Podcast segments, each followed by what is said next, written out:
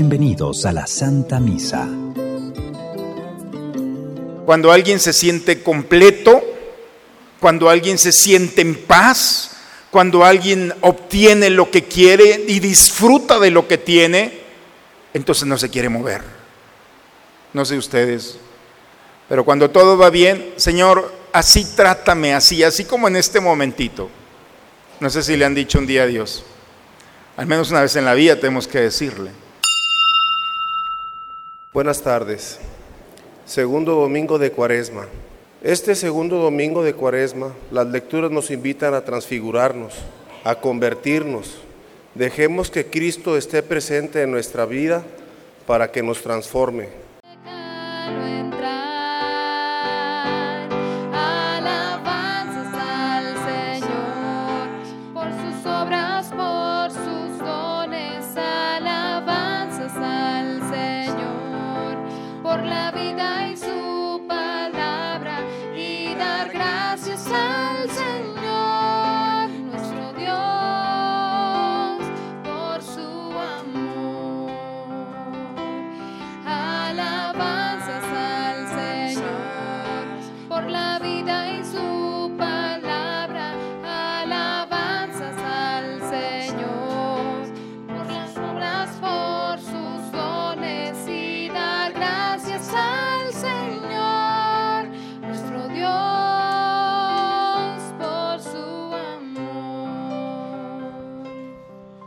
En el nombre del Padre, del Hijo, del Espíritu Santo, el Señor que quiere la conversión de nuestros corazones, esté con todos ustedes, hermanos.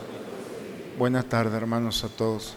Vamos a disponernos al encuentro con el Señor en la Eucaristía. Los invito a presentarnos a Él en esta tarde, pedir a Dios perdón, reconociendo humildemente nuestros pecados, nuestras faltas y juntos invoquemos la misericordia de Dios sobre nosotros diciendo, yo confieso ante Dios Todopoderoso. Ustedes hermanos, que he pecado mucho de pensamiento, palabra, obra y omisión, por mi culpa, por mi culpa, por mi grande culpa. Por eso ruego a Santa María, siempre Virgen, los ángeles, a los santos, y a ustedes, hermanos, que intercedan por mí ante Dios nuestro Señor. Por favor, inclinen un momento su cabeza. Dios Todopoderoso, tenga misericordia de nosotros, perdone todos nuestros pecados y nos lleve un día a gozar de la vida eterna.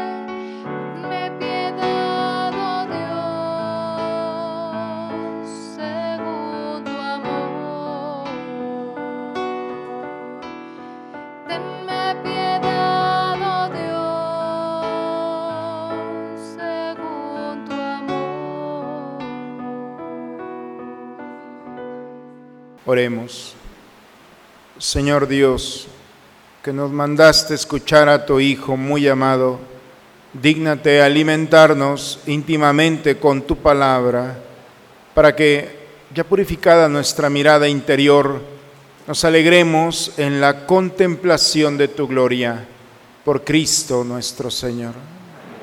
Vamos a tomar asiento, hermanos, vamos a escuchar a Dios en su palabra.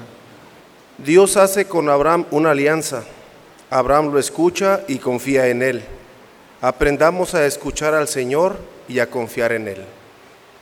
Escuchemos la proclamación de la palabra de Dios. Lectura del libro del Génesis.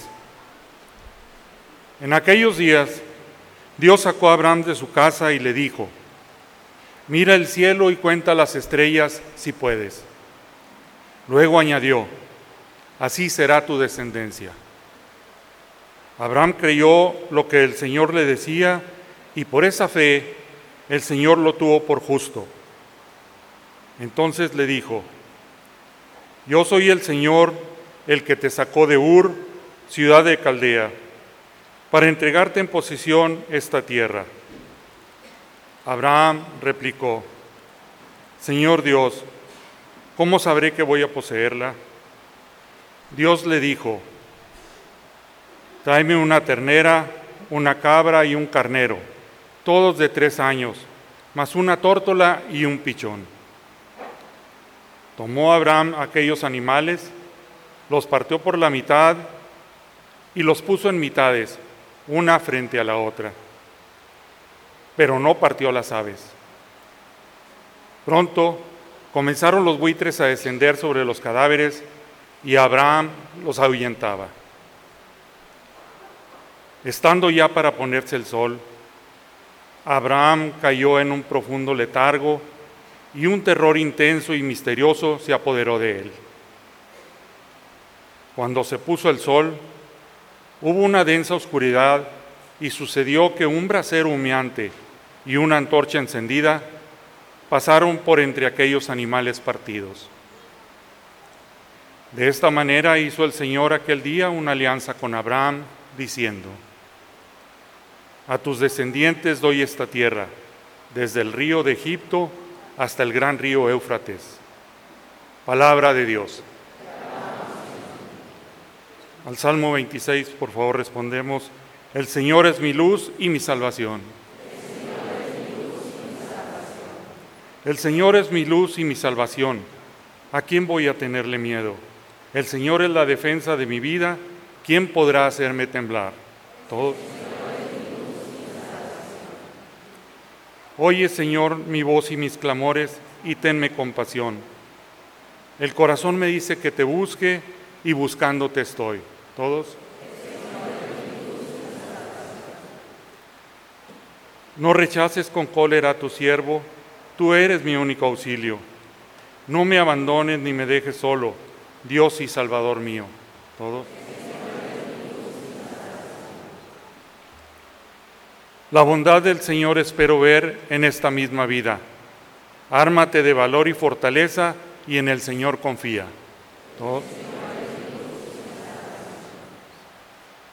San Pablo hace una denuncia contra la actitud de ciertos cristianos que con su manera de vivir y de actuar se muestran como enemigos de la cruz de Cristo. Escuchemos al apóstol. Lectura de la carta del apóstol San Pablo a los filipenses. Hermanos, sean todos ustedes imitadores míos y observen la conducta de aquellos que siguen el ejemplo que les he dado a ustedes, porque como muchas veces se lo he dicho a ustedes y ahora se lo repito llorando, hay muchos que viven como enemigos de la cruz de Cristo. Esos, esos tales acabarán en la perdición, porque su Dios es el vientre.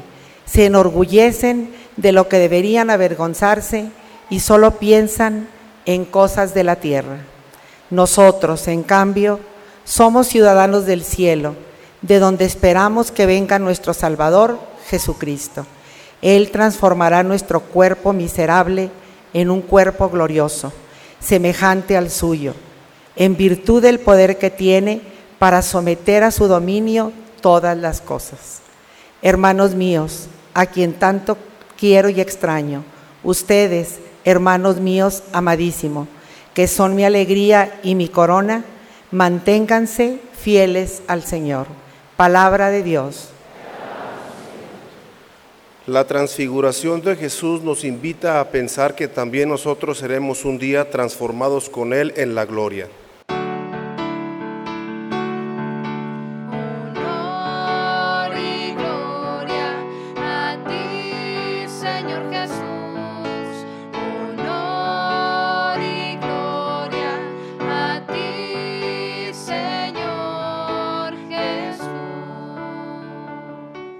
En el esplendor de la nube se oyó la voz del Padre que decía, Este es mi Hijo amado, escúchenlo. Honor y gloria a ti, Señor Jesús. Honor y gloria a ti, Señor Jesús. El Señor esté con todos ustedes, hermanos. Proclamación del Santo Evangelio según San Lucas. En aquel tiempo Jesús se hizo acompañar de Pedro, Santiago y Juan y subió un monte para hacer oración.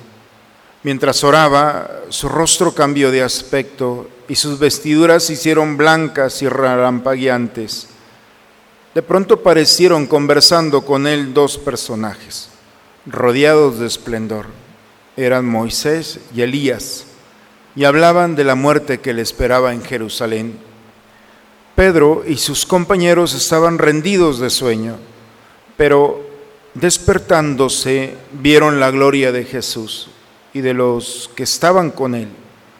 Cuando estos se retiraban, Pedro le dijo a Jesús, Maestro, sería bueno que nos quedáramos aquí y que hiciéramos tres chozas, una para ti, una para Moisés y otra para Elías, sin saber lo que decía. No había terminado de hablar cuando se formó una nube que los cubrió, y ellos, al verse envueltos por la nube, se llenaron de miedo. De la nube salió una voz que decía, Este es mi Hijo, mi escogido, escúchenlo. Cuando cesó la voz, se quedó Jesús solo. Los discípulos guardaron silencio y por entonces no dijeron a nadie nada de lo que habían visto. Palabra del Señor. Las lecturas del día de hoy, hermanos, tienen como una musiquita de fondo. Y la música de fondo es de movimiento. Las lecturas, la palabra de Dios nunca es estática. Siempre que le damos la oportunidad de interactuar con ella, siempre trae una fuerza que quiere cambiar ciertas cosas. El día de hoy, la lectura del tomado del Génesis nos habla de Abraham, nos presenta el contexto de que Abraham está en su casa, dentro, y es un hombre de fe, pero la fe no está exenta de los momentos de oscuridad. Los hombres de fe también pueden dudar en ciertos momentos, somos seres humanos. Y Abraham está en esos momentos pensando, seguramente, que Dios le ha hecho una promesa de tener una gran descendencia, pero él es anciano, su esposa Sara también, y aparte es estéril. Humanamente están todas las condiciones para no creer. Y entonces está la lógica entre la fe, la confianza en Dios y la lógica de este mundo. No sé si alguna vez nosotros nos hemos encontrado allí. Este mundo me dice que no hay nada que hacer, pero soy un hombre de fe, entonces tengo que confiar. Y esa línea que es tan delgadita, allí está Abraham. Y entonces Dios lo saca de su casa, de su seguridad. No lo sacó de una estructura, lo sacó de su seguridad. Ahorita lo veremos por qué. Mira al cielo y cuenta las estrellas si puedes. Todos de pequeños hemos querido contar las estrellas. Y es un juego de niños, es imposible contarlas. Cuéntalas, es imposible. Así será tu descendencia.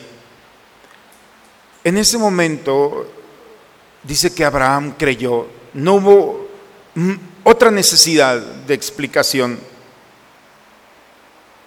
Yo soy el Señor que te sacó de Ur de la ciudad de los caldeos. No te saqué de tu casa, te saqué de tu seguridad. Has caminado más de 600 kilómetros conmigo. Yo te dije, toma tu parentela y ve a donde yo te diga. Y en aquel momento, cuando Abraham empieza a caminar, no sabe a dónde va realmente, aún todavía está dudando, pero, pero sabe con quién va. Ese es un principio de nuestra fe. No sabemos a dónde vamos. pero sí sabemos con quién vamos. Y creo que es una razón suficiente para confiar que nuestro caminar va bien. Oigan, ¿quiénes no son de Saltillo? ¿O quiénes no nacieron o nacieron aquí, pero sus padres? ¿Cómo hemos venido a dar a este lugar? O sea, ¿dónde está la raíz de nuestras familias? ¿En dónde? Yo, por ejemplo, si me pongo a ver dónde mi abuelo de la Piedad, Michoacán, mi mamá, mi papá, estoy aquí. ¿Qué- de- ¿Cómo es Dios? Un día nuestra mamá, nuestro papá decidieron irse y dejaron todo. Nosotros somos fruto de una decisión de nuestros antepasados, si no se han dado cuenta. Y dejaron su lugar, su origen, no sé si de todos, pero la gran mayoría, y confiando en Dios, en lo que tenían, se arriesgaron. Eso es la experiencia de Abraham, abandonarse en el Señor, caminar. La única seguridad que tiene es Dios. Y cuando alguien tiene a Dios en su caminar, entonces sabe la experiencia de la primera lectura. Yo soy tu Dios y no te voy a abandonar. Cuenta las estrellas, así será tu descendencia. Ese mal momento de Abraham se convirtió en una experiencia maravillosa. Descubrir que su inseguridad delante de Dios en su caminar era suficiente para tener una seguridad, la confianza en Él. Ahorita lo vamos a ver, vamos a ver cómo se contempla esto. La segunda lectura, hermanos, bueno, nos vamos al Evangelio para terminar pronto. El Evangelio el día de hoy, otro movimiento. Jesús se hizo acompañar de Pedro, Santiago y Juan. Se los lleva. Aquí es, ¿qué pasa con estos tres discípulos? Están como Abraham confundidos. Pedro le acaba de decir, tú eres el Mesías, el Hijo de Dios. Porque Jesús le había preguntado, ¿y ustedes quién dicen que soy yo?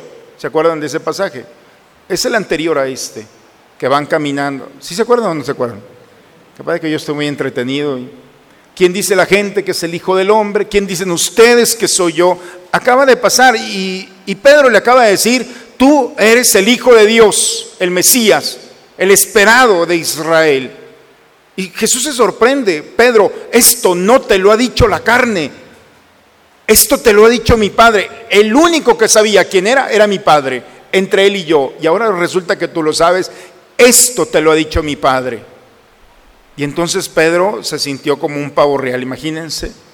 No sé si ustedes en la primaria alguna vez la maestra hizo una pregunta y contestaron bien. Y les dijo, excelente, eres el mejor alumno. Yo nunca tuve ese privilegio. Pero espero que algunos, pero se ha de sentir bien. Pues así sintió Pedro, Pedro sintió maestro. Pedro, bien hecho, esto te lo he revelado mi Padre. Tenemos que ir a Jerusalén y en Jerusalén me van a apresar y me van a lastimar y me van a entregar, me van a crucificar y voy a morir. Y el que se creía maestro quiso darle un consejo a Jesús. Por eso eso de ser maestro hay que tener cuidado. Ven para acá Jesús. A ti no te puede pasar eso. Tú no puedes ir a Jerusalén. Quiso decirle a Jesús qué hacer y cómo hacer las cosas. Apártate de mí, Satanás, porque tú piensas como los hombres y no como Dios. Y entonces se desinfló otra vez Pedro. Es decir, después de que se sentía pavo real, lo regañaron.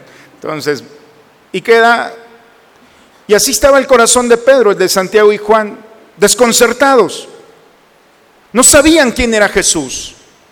Y entonces, en ese desconcierto, en esa oscuridad, porque el desconcierto está asociado con la oscuridad, no se sabe qué es lo que está pasando, Jesús se los lleva al monte.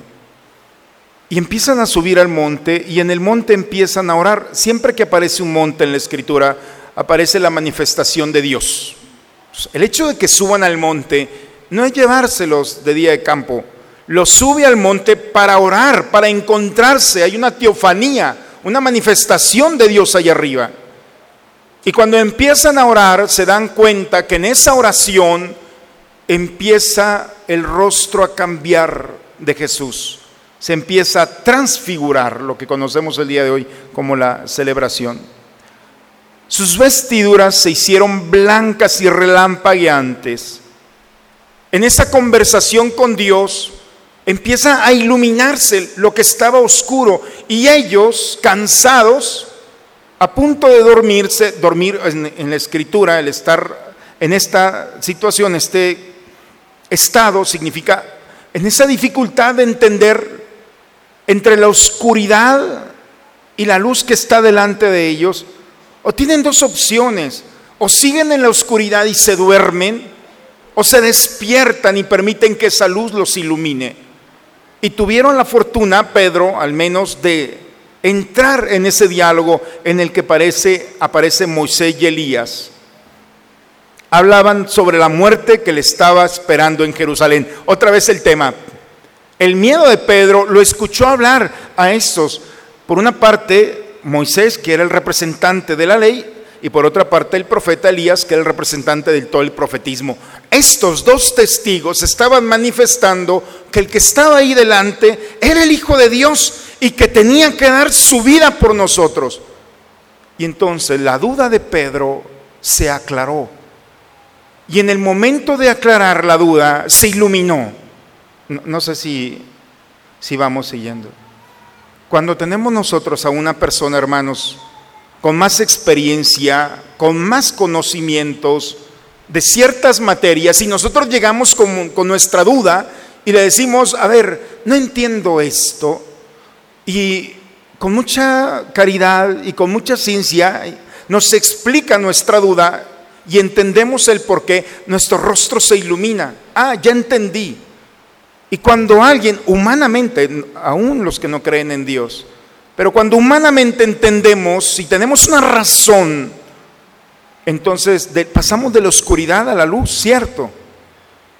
Cuando nosotros nos encontramos en ese diálogo con la eternidad, porque las personas más sabias de este mundo siempre van a tener dudas. Pero ¿qué pasa si hablamos con Dios, que no hay duda en Él? Es Dios, no tiene la pobreza, Él conoce, sabe perfectamente, omnipotente, no le falta nada. Y si cuando hablamos con un ser humano que es más inteligente con nosotros nos ilumina, imagínate cuando entramos en esa oración con Dios, que es el complemento, es la esencia, cuando nos abrimos al misterio de Dios, nuestra humanidad limitada, con tantas preguntas, con cuántas dudas, con cuántos deseos de cuántos por qué, cuántos para qué hay en nuestra vida. ¿O no pasa eso en ustedes solamente? Digo, porque esas son nuestras miserias. ¿Por qué estoy viviendo esto? ¿Por qué he vivido esto? ¿Por qué tuvo que suceder esta realidad? ¿Por qué? ¿Para qué? Y entonces cuando Dios sube al monte con esa oscuridad y empieza la oratio, es decir, la oración delante del Padre, y el Padre empieza a iluminar, y entonces la duda grande de Pedro, para Pedro es, no entiendo Jerusalén, no entiendo la muerte, no sé por qué va a pasar esto. Y entonces cuando empieza a iluminarse su duda, entonces se ilumina. Y cuando Pedro está iluminado, al participar de Dios, entonces la manifestación más, más típica de que alguien está iluminado es, vamos a quedarnos aquí. Cuando alguien se siente completo, cuando alguien se siente en paz, cuando alguien obtiene lo que quiere y disfruta de lo que tiene, entonces no se quiere mover. No sé ustedes, pero cuando todo va bien, Señor, así trátame, así, así como en este momentito. No sé si le han dicho un día a Dios. Al menos una vez en la vida tenemos que decirle. Pero cuando todo va bien, así está Pedro, está iluminado. Venía subiendo oscuro, llego aquí, me ilumino y empiezo a sentir la satisfacción, el no necesitar nada, el complemento de todo, lo humano, lo espiritual. Estoy delante de Dios, no me falta nada. Dice el texto el día de hoy, maestro, vamos a hacer trechosas, una para ti, una para Moisés y otra para Elías, y sin saber lo que decía. La comodidad con la que estaba, la plenitud es, Señor, aquí nos quedamos. Los de allá abajo, déjalos a los de abajo. Aquí, entre nosotros, aquí nos podemos quedar. No había terminado de hablar. Los cubre la nube. Este es mi hijo, mi escogido. Escúchenlo. Porque el momento de escuchar a Dios, el impacto que tiene en el ser humano es complementar. Cuando escuchamos la palabra de Dios, la eternidad, viene a complementar nuestra historia. Por eso la palabra de Dios cuando se abre es medicamento para el alma. Porque queremos llenarla de este mundo y no se puede. Porque hay preguntas que no se van a responder bajo los criterios de este mundo. Porque hay realidades que no vas a entender porque los criterios de este mundo no son capaces para lograr explicar. Solamente Dios podrá tocar esa fibra sensible del corazón y explicar el porqué de la razón suficiente. Y cuando permitimos que la explicación de la palabra de Dios ilumine el interior, entonces la oscuridad se transformará en luz. Y podrás entender por qué, cuál es la razón que la vida, que Dios y que tú tienes que entender de haber vivido o estar viviendo esta realidad. Porque andamos gastando en terapeutas y no vas a encontrar respuesta, porque son seres humanos, son muy buenos. No hay que quitarles el valor de la ayuda que tenemos. Pero hay respuestas que no te las va a dar un ser humano, tienes que entenderlo. Porque el alma no es solamente bajo la lógica de este mundo, porque hay razones que vienen de Dios y entonces, por eso, escúchenlo. Y al escucharlo, se supone que el escucha está dentro de un diálogo. Y ese diálogo se llama oración. Y cuando tú te arriesgas a subir al monte con Jesús y a presentarle lo que te falta, ¿qué es lo que te falta? ¿Qué es lo que este mundo no te ha dado? ¿Cuál es esa pregunta o esa respuesta que estás esperando? Esa realidad que está allí. Si ya ha pasado tanto tiempo y te has quedado sin luz buscando respuesta y has caído en la frustración, oigan, para mí es un regalo que hayas venido hoy y escuches la palabra. Así es que despiértenlo el que está allí. Porque esta es tu respuesta. En la oración Os significa boca. Horacio, lo que sale de la boca. La oración, Padre, no sé hacer oración. ¿Cómo sabes hablar? Sí, entonces eso es una oración. La maestra en primaria nos decía, a ver, una oración. Sujeto, verbo, predicado, objeto. Eso es una oración. O empezabas, Padre nuestro que estás en el cielo. Esté jugando, niño, una oración. La oración es lo que sale de la boca. La oratio es eso, delante de Dios, presentarle como Pedro lo que hay en la oscuridad. Y cuando tú le presentas tu dolor, tu fracaso, tu deseo, tu idea, tu proyecto, porque también un proyecto bueno causa dolor, porque está el miedo de la frustración de si no se llega a concretar. No. En la alegría más bonita de una mujer, el embarazo, esa gran alegría se ve contaminada, podemos llamarlo así, por el miedo, por el dolor. Y si las cosas no salen bien, todas las realidades de este mundo están tocadas también. La grandes alegría por siempre la mancha del dolor. Pero la oración es aquella que viene a iluminar ese momento. Y cuando el hombre, dentro de su oscuridad, se presenta delante de Dios para hablar con Él en la oración, y Dios entra en su misterio y lo complementa, entonces empieza el hombre a ser iluminado. Y esa luz no es un regalo para Él, para ti o para mí. Vamos a quedarnos aquí. No, Pedro, ya te conectaste, ya estás iluminado, has encontrado la respuesta a lo que tú buscabas. Ahora tienes que bajar conmigo del monte. No se quedaron en el monte. Lo más cómodo y egoísta es que te quedes en tu comodidad. No, tienes que bajar. Porque si viviste el dolor y fuiste sanado, porque si viviste la soledad y ahora has encontrado la compañía, porque si viviste esa realidad y ahora Dios ha cambiado tu tristeza en gozo, hay allá abajo mucha gente que está viviendo lo que tú viviste y no han encontrado lo que tú encontraste. Vamos abajo. Y por eso Jesús dice que los bajó del monte y al bajar del monte guardaron silencio por aquel tiempo.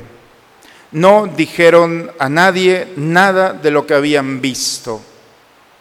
Tal vez con palabras no, pero su rostro iluminado iluminaba y algo había pasado allá arriba que los que estaban abajo se dieron cuenta y participaron de eso. Cuando Moisés, en el libro del Éxodo, bajaba del monte del Sinaí, después de hablar con Dios, dice que su rostro era resplandeciente. Y era tan resplandeciente que encandilaba, su piel era tan, tan resplandeciente que encandilaba a la gente y le tuvieron que poner un velo a Moisés. El encuentro con Dios, él no se daba cuenta, pero los que estaban delante de él sí se daban cuenta. ¿Me dejan terminar con la segunda lectura? Si no, es la cereza del pastel. La segunda lectura, hermanos, parece que no tiene movimiento y parece que no corresponde a las dos lecturas. San Pablo, los filipenses. Pablo, cuando escribe esta carta, está preso.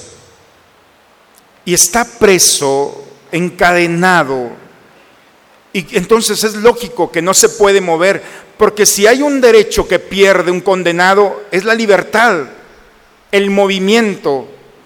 Su derecho a transferirse está agotado, está amarrado, sujeto por los criterios humanos. Y este hombre, preso, tiene todas las condiciones en el corazón y en su vida para reclamarle a Dios. Es el peor momento de un apóstol. Preso, solo, enfermo, e- edad grande. Todavía no es la adultez de este hombre, pero ya es un hombre adulto. Y tiene todas las condiciones para decirle, ya ves, yo iba muy tranquilo a Damasco y tú te metiste conmigo. Yo no te busqué, Tú fuiste el que te metiste conmigo. Y le hubiera podido reclamar a Dios. ¿Cuántas veces le hemos reclamado a Dios? Ya ves, vengo a misa y ve cómo me va. Por eso no vengo. ¿No les ha pasado? Me lo ha dicho, ¿quién de ustedes le ha dicho eso? eh? Voy a misa, me tardo dos horas ahí sentadote y resulta que para nada sirve. Yo me porto bien, cumplo los mandamientos y todo, y resulta que el otro es el que sale ganón, no va a misa, no va a esto, no va al otro, y nos empezamos a comparar. Pablo no se compara. El peor momento que está viviendo no es para compararse a quién le va bien o a quién le va mal. El peor momento de un hombre o saca lo peor de él o saca lo mejor de él. Hijos míos, observe mi conducta. Se lo repito llorando, no le tengan miedo a la cruz como muchos le tienen miedo a la cruz de Cristo. Como Pedro en su momento no entendió la cruz, no entendió el sufrimiento. No le tengas miedo al dolor y al sufrimiento. Porque si hay un camino que Jesús recorre, es la piedra del dolor del sufrimiento. Cuando Jesús conoce la realidad ¿Para dónde voltea a ver al Papa ahora que vino? ¿Para dónde volteó? No vino a las playas ¿eh? de Cancún. No vino a las bellas montañas de Saltillo que tenemos aquí. ¿A dónde fue? ¿Dónde puso su mirada? Creo que el mensaje del Papa fue muy claro. Indígenas, migrantes, el dolor de un pueblo, Ecatepec. Váyanse a turistear Ecatepec a ver cómo les va. Es decir, ¿a dónde se metió el Papa? Si bajo los criterios de este mundo hubiera ido a otro lugar, es Cristo mismo el que se mete al dolor de un hombre que no trae llagas en los pies por tanto caminar. Dejó su familia, toda su historia y se arriesga a morir. A un indígena que no cuenta nada. Y cada paso que da el Señor, por eso la escritura nos dice, en ese momento, Pablo está diciendo, no le tengas miedo a la cruz. Date cuenta que el dolor, claro, humanamente, bajo la lógica de este mundo, no lo queremos. Pero gracias a Dios tenemos la fe. Y la fe nos permite iluminar que el dolor es la vereda por donde Dios va pisando. Y cuando Dios pone su presencia allí, entonces transforma el dolor en alegría. Y ese momento de dolor, de cruz, se vuelve un espacio propicio para ofrecer lo mejor que tiene.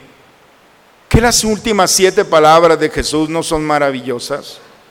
Que en vez de condenarnos y decir, no se llevó a un ladrón al cielo, no se llevó y nos dejó, perdón, el amor de una madre, ahí está tu madre, ahí está tu hijo. No le tengas miedo al dolor. Es necesario abrir bajo los criterios de Dios el privilegio, porque la oscuridad del dolor no es más que la oportunidad de descubrir la luz de Dios. Esa luz que viene, como, como hemos visto en las escrituras el día de hoy, porque no eres ciudadano de este mundo, porque eres ciudadano del cielo. Tu mirada tiene que estar en Cristo, tu Salvador. Él transformará esta realidad miserable en un cuerpo glorioso. Esta oscuridad de la que el cuerpo está en este momento es Dios tiene el poder de transformar con su gloria e iluminar este cuerpo y hacerlo semejante al suyo porque tiene dominio sobre todo poder. Hermanos míos, está preso.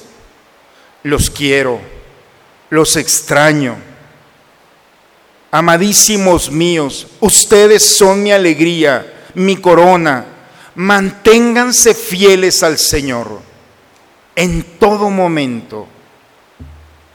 Por eso, hermanos, la transfiguración es permitir que la oscuridad de este mundo no tenga poder sobre la luz de Dios que está depositada en cada uno de nosotros. Trans significa detrás. Transfiguración es la figura que está detrás de nosotros. No solamente somos un pedazo de tierra que camina. Este pedazo de tierra que tiene forma humana y constituida es parte también de un soplo divino. Y la experiencia de Dios que hay en nosotros es suficiente para iluminar nuestra vida y la vida de los demás. Y este mundo, con toda la oscuridad, no tiene poder para aquel que se arriesga a que su alma se comunique con Dios y se alimente de Dios. Y cuando el hombre le presenta la oscuridad a Dios y le presenta sus necesidades, sus limitaciones, esas realidades que están allí sin comprender, cuando el hombre se arriesga a hablar con Dios, entonces es el paso de la oscuridad a la luz, es el paso del dolor y suena loco, hermanos. No iba a decir loco, pero me salió la palabra, es la locura de Dios. ¿Cómo le vamos a agradecer el dolor después de haber sido tocados por Él? Porque sufrir el dolor de este mundo delante de Dios es saborear el consuelo como bálsamo que viene a acariciar, a sanar, a recuperar y a iluminar nuestra historia. El dolor no es la última estación de nuestro caminar. El dolor es una oportunidad para descubrir el Dios en el que hemos puesto nuestra confianza. Por eso, hermanos, transfigurarse no es solamente un evento aislado de Dios, de Cristo. Transfigurarse es pasar de la oscuridad a la luz a través del misterio de nuestro dolor. Cuando nosotros permitimos ponerlo en sus manos y Él iluminará. Y vas a sentir la misma experiencia de los apóstoles. Aquí me quedo. No. Si te he iluminado es porque hay otros que no han encontrado el camino y tienes que ir a iluminar. Por eso, hermanos, creo que las lecturas en este segundo domingo de Cuaresma nos invitan a cada uno de nosotros a presentarnos ante Él. Qué pena sería si nos decidimos a vivir con las mismas oscuridades, teniendo delante de nosotros la maravillosa oportunidad y el privilegio de un Dios que ha salido a nuestro encuentro. Porque si nosotros nos hemos acostumbrado a vivir en la oscuridad, Dios no. Él no se puede acostumbrar vernos vivir en el dolor y en la oscuridad. No lo engañamos. Por eso sale a nuestro encuentro. Escuchen a mi Hijo amado. No está muy complicado, hermanos, este paso. Hagamos lo posible. Aceptemos la palabra de Dios. Vivamos la experiencia del Hijo de Dios en nosotros y permitamos que esa luz que viene de Dios ilumine nuestra historia.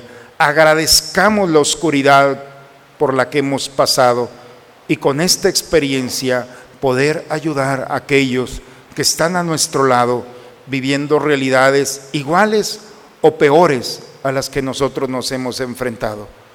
Pero gracias a Dios lo hemos encontrado a Él. Y creo que es una razón suficiente para salir por este templo pidiendo a Dios nos dé la sabiduría, el valor de compartir esta experiencia, bajar del monte y compartir esta experiencia con todos aquellos que nos están esperando. ¿De acuerdo? Bien. En el nombre del Padre, del Hijo y del Espíritu Santo. Amén. Hermanos, es un buen día para renovar nuestra fe. Vamos a ponernos de pie. ¿Creen ustedes en Dios Padre que ha creado el cielo y la tierra? ¿Creen que Jesucristo ha sido el único Hijo de María que murió, que resucitó y está sentado a la derecha del Padre.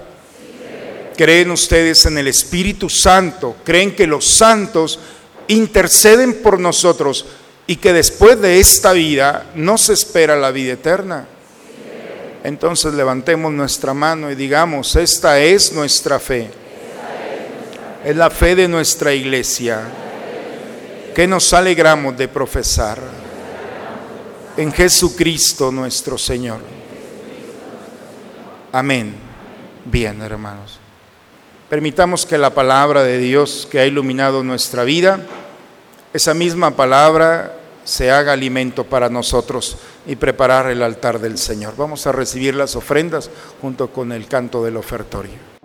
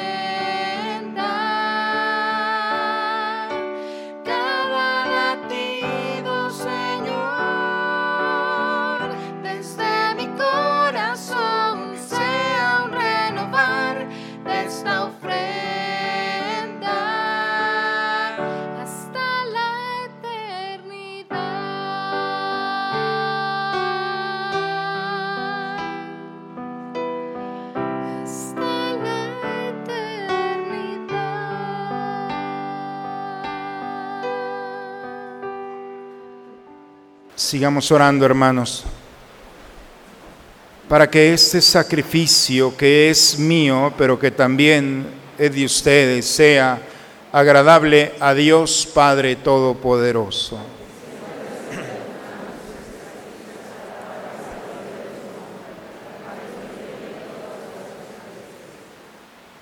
Te rogamos, Señor, que estos dones borren nuestros pecados y santifiquen el cuerpo y el alma de estos hijos tuyos para celebrar dignamente las fiestas pascuales por Cristo nuestro Señor.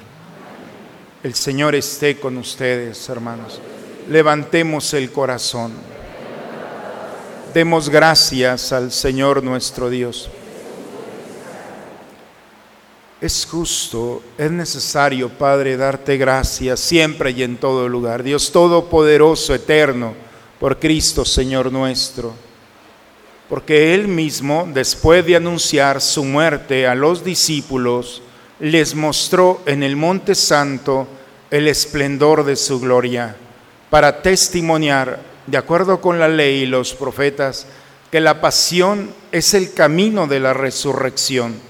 Por eso, como los ángeles te cantan en el cielo, así nosotros en la tierra te aclamamos diciendo sin cesar el himno de tu gloria.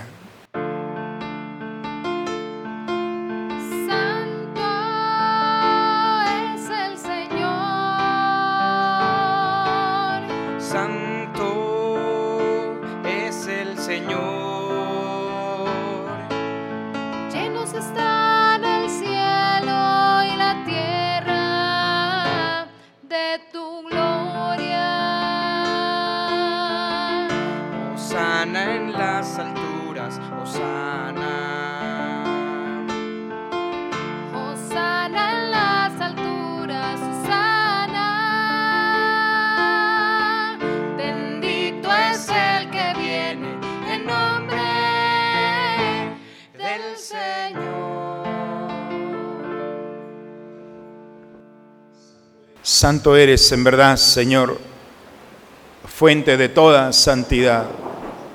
Por eso te pedimos que santifiques estos dones con la efusión de tu Espíritu, de manera que se conviertan para nosotros en el cuerpo y la sangre de Jesucristo nuestro Señor,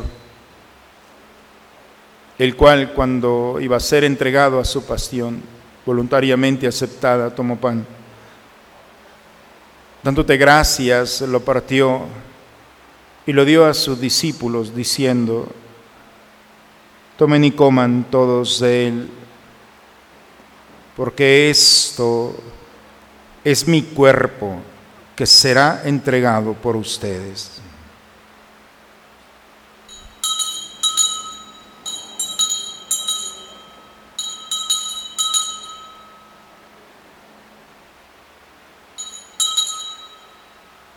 Del mismo modo, acabada la cena, tomó el cáliz y dándote gracias de nuevo, lo pasó a sus discípulos diciendo, tomen y beban todos de él, porque este es el cáliz de mi sangre, sangre de la alianza nueva y eterna que será derramada por ustedes y por muchos para el perdón de los pecados. Hagan esto en conmemoración mía.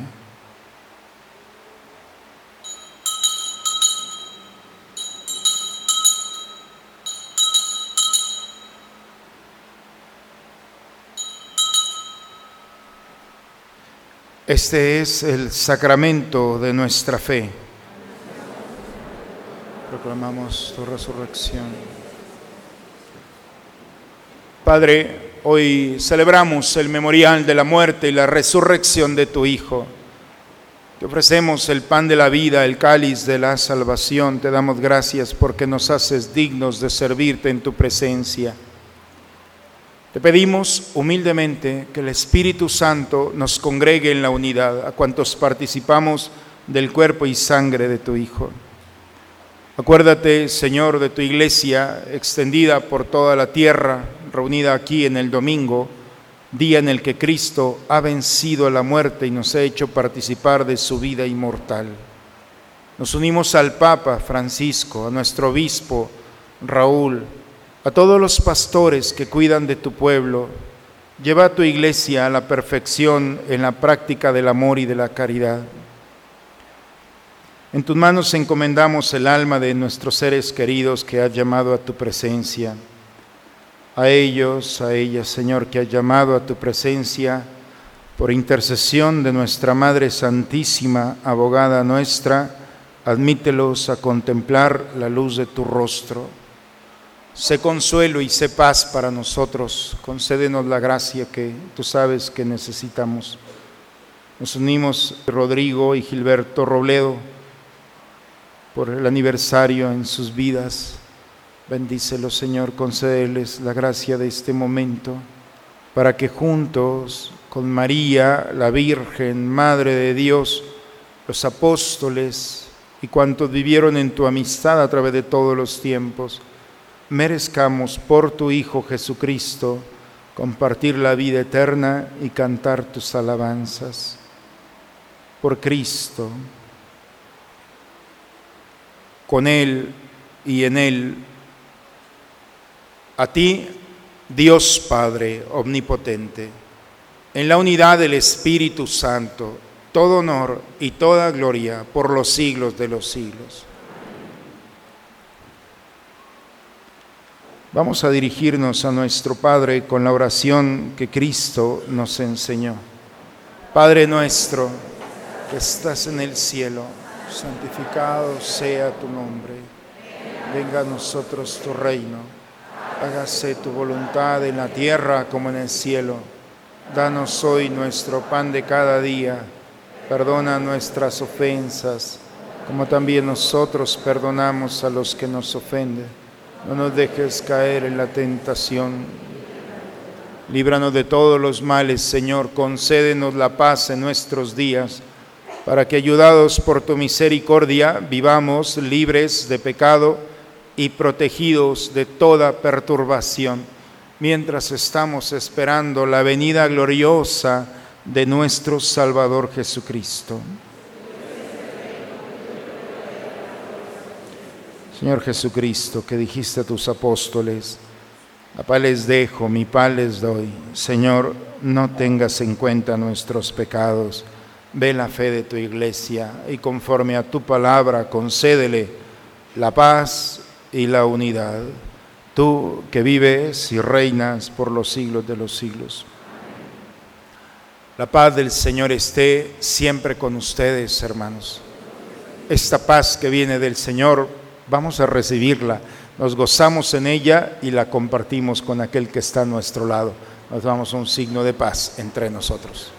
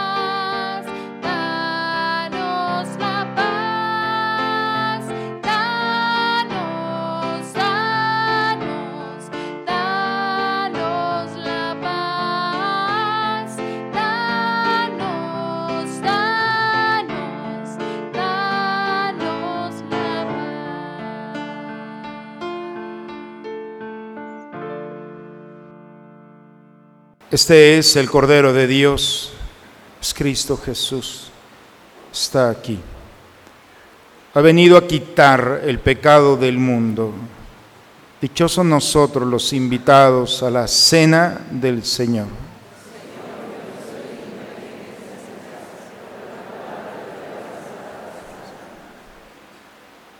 Este es mi Hijo muy amado, en quien tengo puestas mis complacencias. Escúchenlo.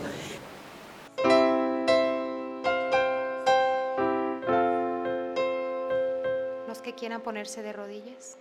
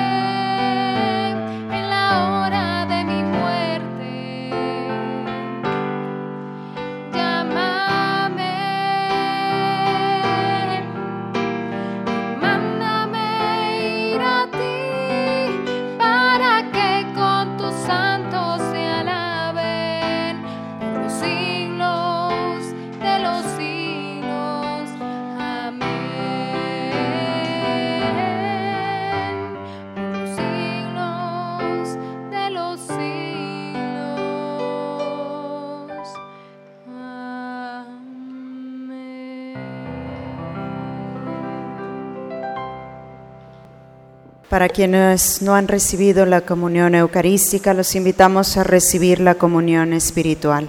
La pueden encontrar en sus misales. Creo, Señor mío, que estás realmente presente en el santísimo sacramento del altar. Te amo sobre todas las cosas y deseo ardientemente recibirte dentro de mi alma, pero no puedo hacerlo ahora sacramentalmente. Ven al menos espiritualmente a mi corazón y como si ya te hubiera recibido, me abrazo y me uno todo a ti. Oh Señor, no permitas que me separe de ti. Amén. Oremos, hermanos, vamos a prepararnos a terminar este momento. Bendice, Señor, a tus fieles con una bendición perpetua, y haz que de tal manera acojan el Evangelio de tu Hijo, que puedan de vida y felizmente desear y alcanzar la gloria que Él manifestó a los apóstoles por Cristo nuestro Señor. Pueden sentarse un momento, hermanos. Vamos a escuchar los avisos de esta semana. Este próximo 24 de febrero, miércoles, empezamos con los ejercicios espirituales de Cuaresma aquí en el templo a las 8 de la noche. El próximo domingo, 28 de febrero, te invitamos al Open House de la Capilla San Pedro, después de misa de nueve y media hasta de nueve, perdón, hasta mediodía. Como sabemos, este ha sido un logro de todos, entonces es bueno visitar la nueva casa. Ahí los esperamos, va a ser toda la mañana para que conozcan las nuevas instalaciones. Muy buenas tardes. Mi nombre es Rogelio Daniel y pues estoy muy nervioso, muy, muy emocionado porque me permite comentar tantito de pues lo que nos dice Dios a través de, del sacerdote. Yo entré al seminario a la edad de 26 años, ya había terminado yo mi carrera, soy originario de Ciudad Madero, Tamaulipas, y estoy para la diócesis de aquí de Saltillo. termino la carrera y empiezo a ver por mi trabajo. Yo ya estaba trabajando desde los 16 años. Dije, ya con el título, pues ya me voy a acomodar más fácil. Ya estaba empezando a acomodarme, como mencionaba el padre ahorita en la homilía, viendo que mis amigos se están graduando, titulando, se estaban yendo a la frontera, se estaban yendo a Tabasco, a Campeche, a las zonas donde hay plataformas. Y yo dije, pues yo tengo la oportunidad de quedarme aquí en, en Madero, en Tampico. Dije, veía económicamente también y yo, yo podía ganar más del doble que los, mis amigos que se iban a ir. Y yo siempre había dicho, ya nada más termino de, de estudiar y me voy. Me voy a trabajar, me voy a otro lugar a ver, a conocer. Pero me estaba acomodando ahí para quedarme en ese lugar llega un amigo que lo conocí en el trabajo y me empieza a hablar de Dios, me empieza a decir que lo conozca y que me acerque más a Él, pues me lo pidió yo creo que con tanta caridad que no me pude resistir a ese llamado que Dios me hacía a través de mi amigo. Empecé a conocer esta vida, empecé a conocer esta vocación y yo cuando salí de la escuela, y ya iba a recibir mi título, dije, jamás va a haber otro examen, jamás voy a estudiar para otro examen, jamás va a haber otra tarea, otra tesis. Dije, ya terminé, ya la hice, ya terminé. Sin pensar que tres años después iba a iniciar otro proceso, que era de nueve a once años, en donde iba otra vez a estudiar, a prepararme. De hecho, tengo tarea y exámenes esta semana que viene todavía. Y así ha sido mi vida durante esos ocho o nueve años y medio que he estado en el seminario. Me siento nervioso y a la vez emocionado porque pues lo estoy repitiendo constantemente esto.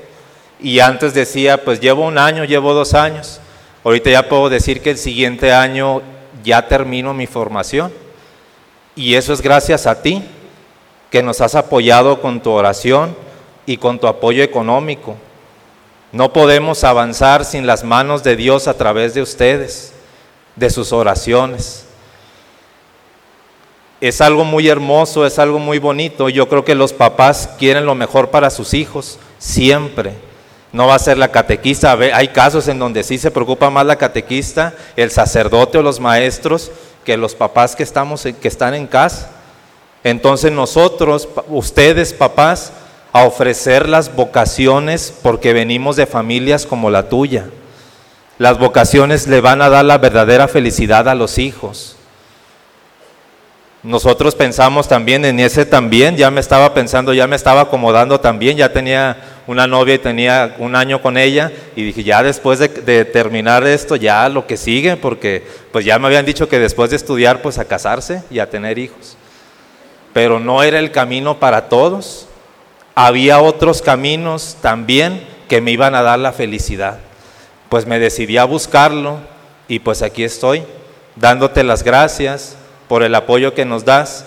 Febrero es el mes del seminario, se promueven más las vocaciones, promuevan las vocaciones en su casa, las religiosas, los sacerdotes, los matrimonios santos vienen de ahí. Entonces, el siguiente domingo vo- voy a estar aquí también con ustedes, Dios mediante, entregándoles este sobrecito para depositarlo en la ofrenda de las siguientes misas del siguiente fin de semana para, para esta ayuda llevarla para el seminario. Y pues a pedirles que sigan orando. Es muy bonito el mensaje del día de hoy que nos habla acerca de la oración. La oración lo puede todo, con mucha fe, con mucha esperanza, con mucha caridad. Puede transformar vidas, puede movernos de donde estemos, puede llevarnos a la verdadera felicidad. Arriesgate a ser la persona más feliz en tu hogar, en tu trabajo, en tu escuela. Que se te note que eres de Dios y que quieres llegar a Él. Muchas gracias, que Dios los bendiga y pues nos vemos el próximo fin de semana si Dios quiere. Gracias, Padre. Gracias, Rogelio. Muy bien.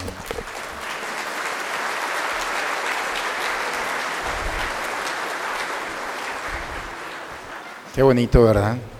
Esta historia continuará. ¿Qué hizo su novia? no, ya. Bueno, pues es que la historia de cada uno es muy diferente. Yo entré, fíjese, muy diferente porque él entró a los 26 y yo a los 26 me está ordenando sacerdote. Es decir, cada historia es tan diferente, pero cada una de nuestra historia está cimentada en, primero, una generosidad de nuestros papás y también en ustedes, que piden constantemente por nosotros, por la fidelidad, por tantas cosas.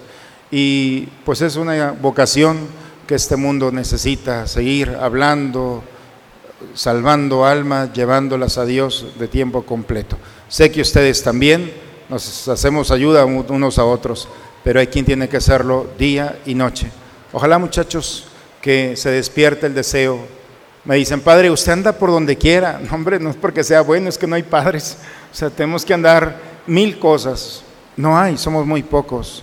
Entonces, eh, ojalá que la vocación de Rogelio, la mía y la de muchos otros sea también inspiración de decir, va, yo me entrego a Dios. Hace falta, hace falta en un mundo así un acto de generosidad. Ojalá, pues hay que seguir pidiendo por las vocaciones. Vamos a ponerlo de pie, hermanos, vamos a recibir la bendición. El Señor esté con ustedes. La bendición de Dios Todopoderoso, Padre, Hijo y Espíritu Santo, descienda sobre ustedes, sobre sus familias y permanezca siempre. Les recuerdo, hermanos, solamente para aquellos de la comunidad, bueno, para todos, pero acuérdense que vamos en la lógica de los 40 días de la cuaresma y nuestro discurso, lenguaje común, es a través del libro que nosotros tenemos aquí en la parroquia, vuelve a descubrir a Jesús, 40 historias para esta cuaresma. Ojalá que vayamos todos hablando y estemos muy atentos en la información de la parroquia para ir escuchando las reflexiones que día con día estamos dando. Tengamos un lenguaje común, especialmente para darle continuidad a lo que hemos escuchado el día de hoy. Una excelente semana para todos. Dios los bendiga.